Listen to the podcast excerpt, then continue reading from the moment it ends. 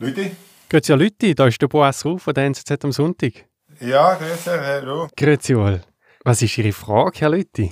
Ja, also mich würde einfach generell mal interessieren, auch ein bisschen, was eben vor 10, 20 Jahren aktuell war, was dort für äh, Abstimmungen waren in der Schweiz. Wie ist es das rausgekommen? Wer hätte jetzt eigentlich recht gehabt, wenn man das so vielleicht so kann sagen kann? Also ein verspäteter Faktencheck, das könnte interessant werden.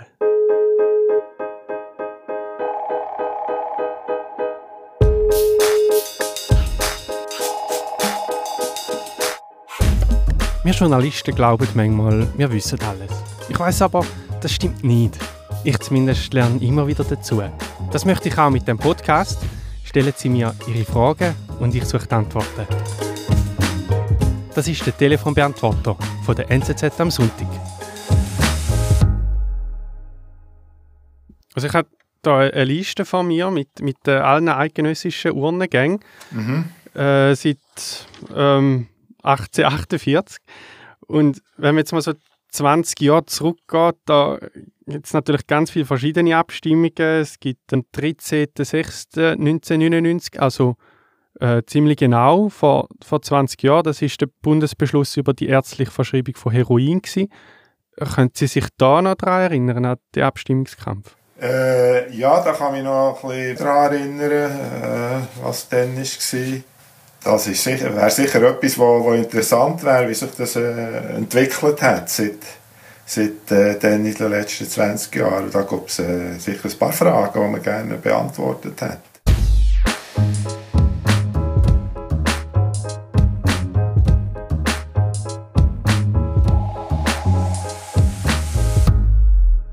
Es kommt mir in den Sinn, dass man eigentlich die Bevölkerung angelogen hat.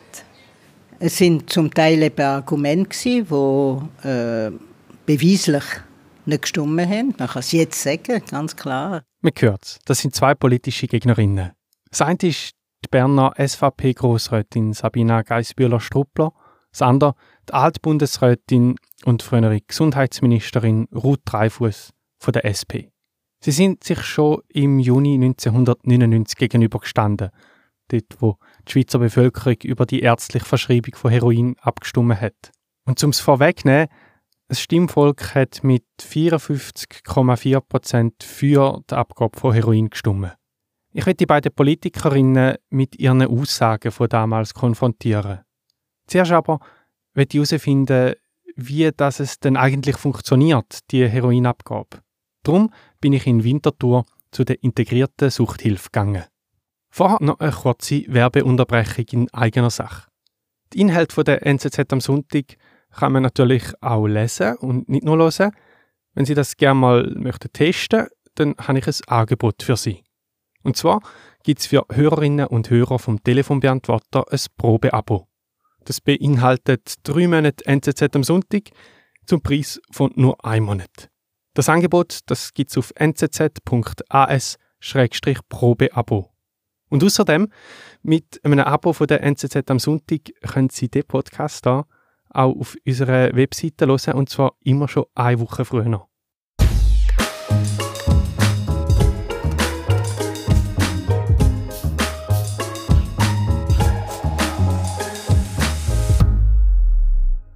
In Winterthur gibt es seit 1995 eine Heroinabgabestelle. Aktuell sind 56 Patienten im Heroinprogramm und zwar in zwei Gruppen.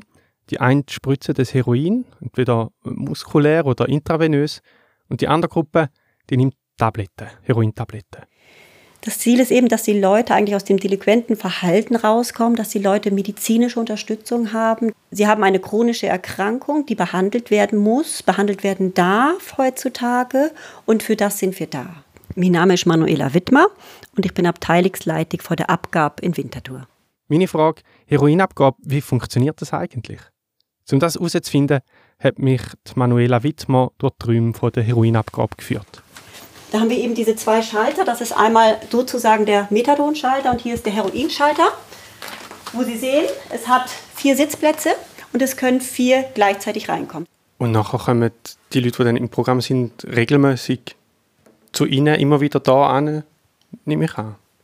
Das ist so. Unsere Heroin Patienten, die kommen zum Teil bis dreimal am Tag. Wir haben einen unterschiedlichen Modus. Modus. Es gibt einige, die kommen einmal am Tag. Es gibt viele, die kommen zweimal am Tag, morgens und abends häufig. Und dann gibt es auch noch einige, die kommen dreimal am Tag. Und das 365 Tage im Jahr. Egal, ob es schneit oder regnet oder ob sie krank sind oder gesund sind, sie kommen einfach immer. Wenn Sie reinkommen, müssen Sie erst die Hände waschen oder desinfizieren. Sie müssen sie einfach sauber machen. Dann kommen Sie zu uns an den Schalter.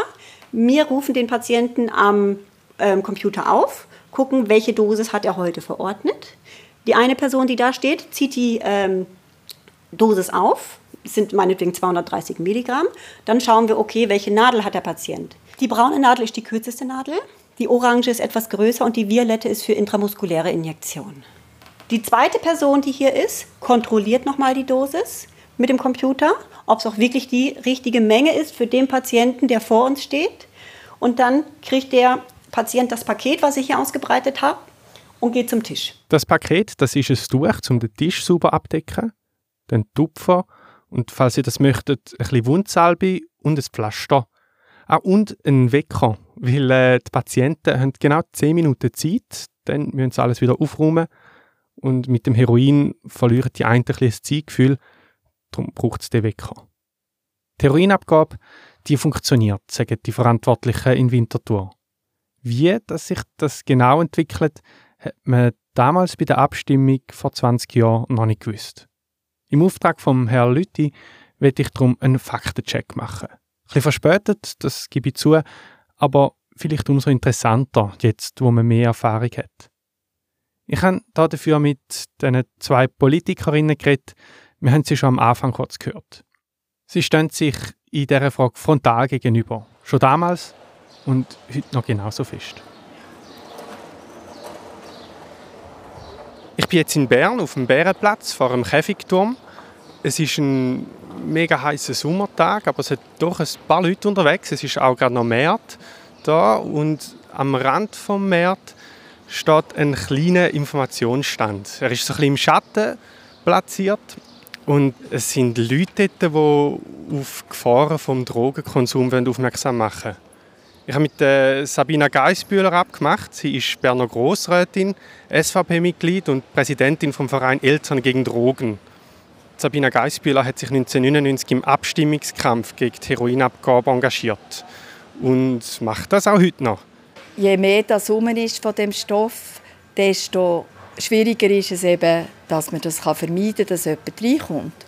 Und wir sind der Meinung, das ist der falsche Weg, weil wenn der Staat etwas abgibt, äh, wie Heroin, wo wirklich eine gefährliche Droge ist, die die Leute kaputt macht, auch wenn es sauber ist, sie haben dann immer das vom Sauber gebracht, aber es hat nichts mit dem zu tun, es hat mit dem Gift, es ist eigentlich ein Gift zu tun. Und wir haben gefunden, das ist einfach eine Verharmlosung, wenn der Staat das macht. Und das kann es nicht sein. Die andere Politikerin, sozusagen der Gegenpart von der Frau Geisbühler, das war Ruth Dreifuss. Von 1993 bis 2002 ist sie Vorsteherin vom Innendepartement und damit Gesundheitsministerin. Sie hat Drogenpolitik, wie wir sie heute in der Schweiz kennen, maßgeblich vorantrieben. Man kann es jetzt sagen, ganz klar, äh, dass es nicht mehr Tote, im Gegenteil, weniger, nicht mehr kranke Leute, im Gegenteil, weniger. Die Menschen haben auch äh, in dem Land gut verstanden, dass das das Wichtigste ist. Die Würde für den Menschen, die Möglichkeit, wieder äh, das eigene Leben sagen wir, im, Griff überzukommen. Schauen wir zuerst das Argument der Gegner der Abgabe an. Also von den Leuten um die Frau Geisbühler. Im Abstimmungskampf ist viel über die Anzahl Heroinbezüger gestritten worden. Die Gegner haben gewarnt, an 15.000 Personen soll künftig Heroin abgegeben werden. Der Bund hat von 3.000 geredet und in den 20 Jahren seither sind es viel weniger gewesen. Tatsächlich sind es jetzt immer etwas über 1500 Patienten gewesen. Also die aktuellste Zahl sind 1700 Fälle, die in der Datenbank sind. Sie haben also massiv übertrieben. Ja, es hat natürlich jetzt auch doch geändert. Ich würde sagen, viele sagen äh, wegen uns, weil wir jetzt immer, immer probiert haben aufzuklären. Wir haben den Politiker probiert äh, auf unsere Seite zu bringen. Und jetzt ist es natürlich ganz anders. Wir haben ja keine offene Drogenszene mehr.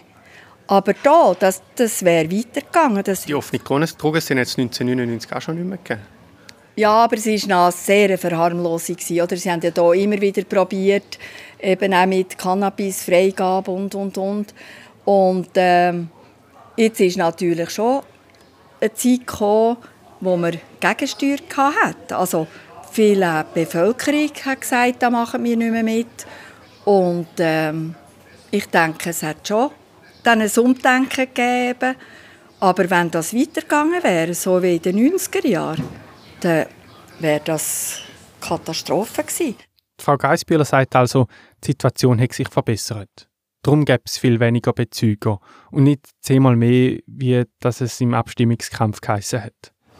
Eine weitere Zahl sind die Kosten, die damals äh, darüber diskutiert worden ist. Äh, Sie selber haben in Leserbrief von Kosten von über 100 Millionen Franken geschrieben, die die Allgemeinheit zu tragen hat wegen der Heroinabgabe. Ähm, tatsächlich sind es viel weniger, also so um die 30, 40 Millionen Franken pro Jahr. Also man muss es auseinandernehmen. Die 40 Millionen oder 30, die Sie jetzt sagen, das ist einfach für die medizinische Betreuung, wenn die dorthin kommen. Also wenn die die Abgabestellen kommen. Und die Sozialbetreuung mit vielleicht noch schauen, wo sie wohnen oder so. Aber es ganz anders, also die, dass zum Beispiel nicht arbeiten. Aber das wäre ja genau gleich geblieben, ob es jetzt die Heroinabgabe gibt oder nicht. Also dass die Leute nicht arbeiten, die Kosten. Mal, wir hätten wollen, dass die würden aussteigen Wir sind überzeugt, dass das möglich ist mit einem sehr grossen äh, Teil von diesen Leuten. Im Abstimmungsbüchlein ist die Heroinabgabe übrigens auch als ein Schritt Richtung Abstinenz abgerissen worden. Das langfristige Ziel sei die Abstinenz, ist gestanden. Was sagt die damals zuständige Bundesrätin Ruth Dreifuss heute dazu? Nein, ich würde äh, ich, ich es nicht so ausdrücken, weil äh, ich glaube wirklich, dass es Möglichkeiten gibt, auch kontrolliert Drogen zu sich zu nehmen. Und wenn man den Vergleich nochmal mit Alkohol macht, ist es klar, dass äh, die große Mehrheit der Menschen nicht abstinent sind aber ihren Genuss vom Alkohol sehr gut bemeistert. Es ist ein bisschen schwieriger mit, äh, mit dem Nikotin, weil die stärker und rascher abhängig macht. Aber es gibt Drogen, die, nicht unbedingt abhängig machen und, und hauptsächlich äh, normal ist, ist Abstinenz in dem Sinn sicher nicht mein, äh, mein Ziel. Hat sich das geändert oder ist das schon? Es hat sich nicht geändert. Das ist äh, äh, ich erinnere, dass äh, solche Papiere auch immer das Resultat sind von einem Beschluss vom Bundesrat und nicht von einer einzelnen Person. Und äh, das ist die Meinung vom Bundesrat. Frau Dreifuß beruft sich da also auf das Kollegialitätsprinzip. Sie hätte einen Mehrheitsentscheid vom Bundesrat müssen vertreten. Auch heute noch ist die Förderung von der Abstinenz als Ziel im Betäubungsmittelgesetz festgeschrieben. In der Praxis ist Abstinenz allerdings nicht mehr sehr präsent. Das ist nicht ihr Ziel, nicht ihr Kerngeschäft, heisst sie der Abgabestelle. Aber wenn ein Patient will abstinent leben dann unterstütze ich mir das und suche eine geeignete Entzugsklinik. Ich glaube, so wie es damals der Bevölkerung verkauft hat, ist auch mit dem Blick, es ist ein Schritt nachher Richtung Abstinenz. Und ich glaube, das wird so heute nicht mehr, nicht mehr umgesetzt. Nein, es ist ein Schritt zu Fortschritt. Das heißt, wenn man sich einmal wieder gefunden hat, und ich könnte Beispiele erzählen, von Leuten, die sie sich selbst gehasst haben, von Leuten, die jeden Selbstrespekt verloren haben. Und die durch diese Therapie wieder angefangen haben, sich in einem Spiegel zu schauen, sich wieder waschen und duschen. Sich wieder wirklich akzeptieren. Im Grunde genommen ist das die Bedingung für alle weiteren Schritte. Um am Heroinprogramm teilzunehmen, muss man übrigens vier Kriterien erfüllen. Mindestens 18-jährig sein, zwei Jahre schwer heroinabhängig, zwei Behandlungsversuche abgebrochen oder erfolglos absolviert und Defizit im psychischen, körperlichen oder sozialen Bereich. Das ist so schon im Abstimmungsbüchlein 1999 gestanden und das gilt eigentlich auch heute noch. Aber in begründeten Ausnahmefällen kann das Bundesamt für Gesundheit auch eine Bewilligung erteilen ohne dass die Bedingungen erfüllt sind. Ein mehr als 10% der neu eintretenden Personen haben zum Beispiel vorher keine Behandlungsversuche wegen Drogenproblemen unternommen. So steht es im neuesten Monitoringbericht zur Heroinabgabe. Das Bundesamt für Gesundheit schreibt dazu auf meine Anfrage, so hätte die behandelnde Ärzteschaft einen Ermessensspielraum, um die besondere Situation vom jeweiligen Patienten zu berücksichtigen. Nächstes Argument, die Kriminalitätsrate. Sie haben gesagt, es gebe weniger Kriminalität. Das hat man auch nie richtig feststellen weil die Polizei ist ja nicht informiert war, wer da dazugehört. Es ist also versprochen worden, die Kriminalität ginge zurück. Wie schätzt man das heute, 20 Jahre später? Ich habe mit der Stadtpolizei Zürich geredet und dort nachgefragt. Es gäbe zwar immer noch Beschaffungskriminalität, hat man mir gesagt, aber in ihrer subjektiven Einschätzung und Erfahrung hat sich die heroingestützte Behandlung positiv auf die Entwicklung der Beschaffungskriminalität ausgewirkt, sagt die Stadtpolizei. Also klassische Beschaffungsdelikte wie Raub oder Einbruch oder Diebstahl durch schwer Abhängige sind zurückgegangen. Und noch zum letzten Punkt in dem Faktencheck. Gegner haben befürchtet, dass es bei einer Annahme vom Bundesbeschluss zu einer Zitat undeklarierten Liberalisierung bzw. Legalisierung der Rauschgift käme. Der Bund plane den straffreien Konsum von allen Drogen, hat das Referendumskomitee im Abstimmungsbüchlein geschrieben. Und das ist bis heute nicht eingetroffen. Ich habe Sabina Geissbühler damit konfrontiert.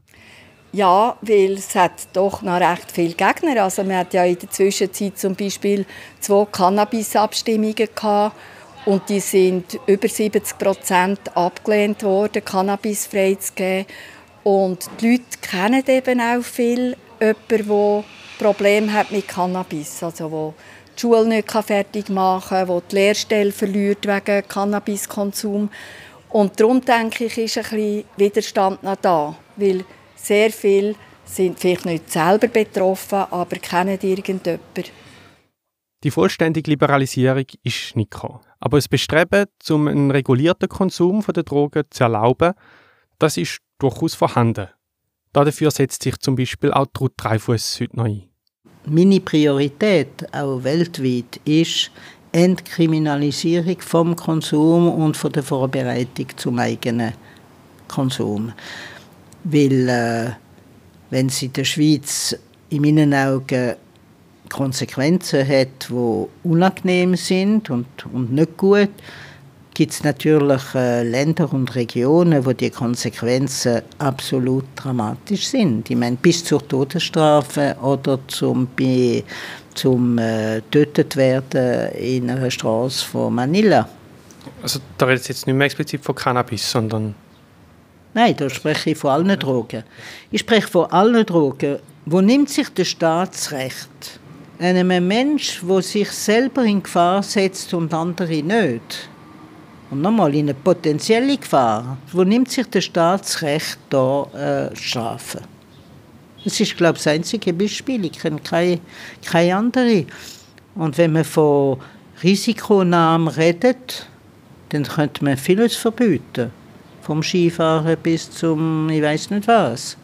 Also zusammengefasst, die Befürchtungen sind groß vor 20 Jahren. Die zuständigen Stellen sagen, die Methode die sei erfolgreich. Sie helfen den Abhängigen. Gegner von damals sind weiterhin nicht überzeugt davon. Sie sehen vor allem Gefahr und plädieren für die Abstinenz. Befürchtungen sind also heute nicht weg. Das haben auch Mitarbeiterinnen bei der Abgabestelle in Winterthur erlebt, wie mir die Leiterin Martina Wittmer erzählt. Und als wir dann hier hingekommen sind, an den Standort, hier sind wir ungefähr elf Jahre, da hat es schon recht Probleme gegeben. Also die Probleme einfach mit der, ähm, also mit Ängsten von der Nachbarschaft eigentlich, weil wir ähm, eine Kindertagesstätte in der Nähe haben, Schulhaus, das Altersheim. Und das hat sehr viel zu Befürchtungen ist es gekommen. Es hat, ähm, ist immer viel in der Zeitung gestanden und man hat die Ängste der Bewohner da gesehen, gehört und auch, auch erkannt. Aber es hat seitdem eigentlich nie Probleme da gegeben. Mit all dem neuen Wissen habe ich mich wieder beim Herrn Lüttig gemeldet, wo die Frage ja angestoßen hat. Ja, grüß dich, Herr Ruh. Grüezi wohl. Die Antworten oder der Faktencheck Haben Sie das etwa so erwartet, Herr Lütti? Ja, ja, mal, das klingt doch das klingt gut so. Finde ich noch spannend, oder? Ich habe schon gedacht, dass, ich, dass die beiden Lager gerne die gleiche Meinung sind, oder? Das habe ich nicht anders erwartet.